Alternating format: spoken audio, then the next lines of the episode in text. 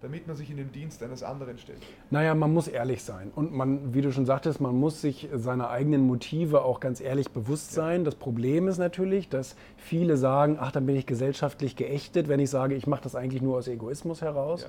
Aber letztendlich muss man sich eingestehen, wir Menschen sind alle egoistisch, äh, von, der, äh, von der Geburt bis zum Sterben. Und das muss auch so sein. Wir haben unseren, äh, unseren gewissen Überlebenssinn, das hat Reinhold Messner mir auch gesagt. Und das Glücklichsein erfordert auch einen Egoismus, weil ich die Unabhängigkeit von anderen Menschen brauche.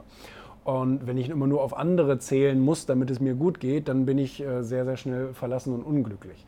Mhm. Äh, deswegen glaube ich, man darf ruhig egoistische Ziele verfolgen, kann trotzdem gleichzeitig Menschen helfen. Ich bin selber ein gutes Beispiel dafür, weil ich öffentlich dazu stehe, dass ich Menschen gar nicht helfen möchte.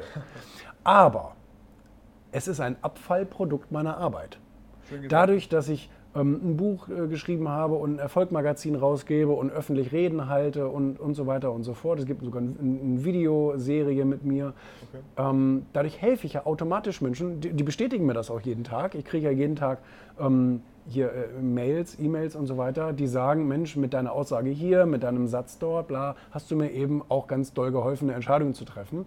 Äh, das war gar nicht unbedingt mein Ansinnen.